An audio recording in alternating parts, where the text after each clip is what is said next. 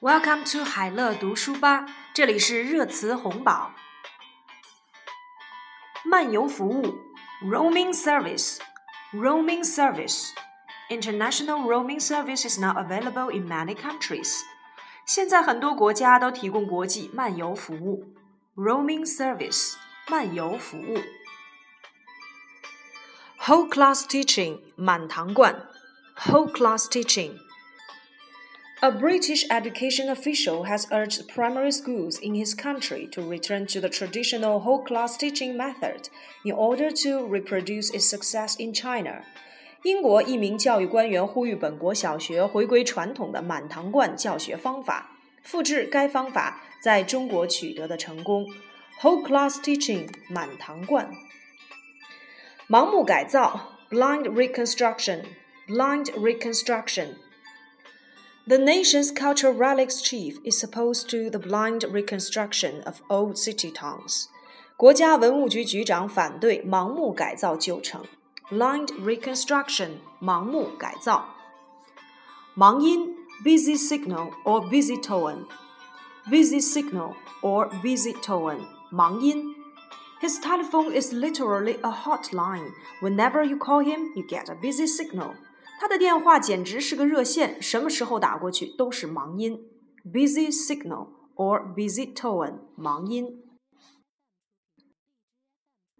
美食节，Gourmet Festival，Gourmet Festival。The Chengdu Gourmet Festival will be held during the China Tourism Trade Fair, which is expected to attract more than 50,000 people. 在中国的旅游交易会上，成都美食节的举办有望吸引五万以上的食客。Gourmet Festival 美食节。门线技术，Goal Line Technology，Goal Line Technology 门线技术。The Porto Alegre, France, survived a bruising encounter with Honduras, but passed the test with A plum in a game where Benzema grabbed two and goal line technology was used to confirm the ball had crossed the line for the first time at the World Cup. 在阿雷格里港，法国与洪都拉斯的艰难对决当中获胜，并最终沉稳通过了世界杯首考。比赛当中，本泽马连进两球，门线技术帮忙确认了一粒进球，这在世界杯历史上尚属首次。门线技术。Goal line technology.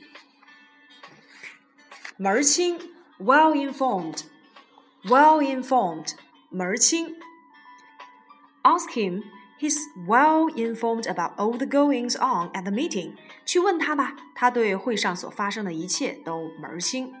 Well informed 门儿清。迷彩服 army fatigues, army fatigues 迷彩服。 the general in his Euro Army fatigues attended the party. 将军像往常一样身着迷彩服出席了晚会。Army fatigues 迷彩服。免签证计划 Visa Waiver Program Visa Waiver Program 免签证计划。 Top justice officials from the European Union and the United States discussed Thursday in Brdo, Slovenia, the issue of the US Visa Waiver program, which the EU hopes will allow all the EU citizens to travel to America without a visa as soon as possible. 欧盟和美国的高级司法官员周四在斯洛文尼亚布尔多举行了会议，讨论美国的免签证计划。欧盟官员表示，希望美国尽快允许所有欧盟成员公民免签证赴美旅行。Visa Waiver Program 免签证计划。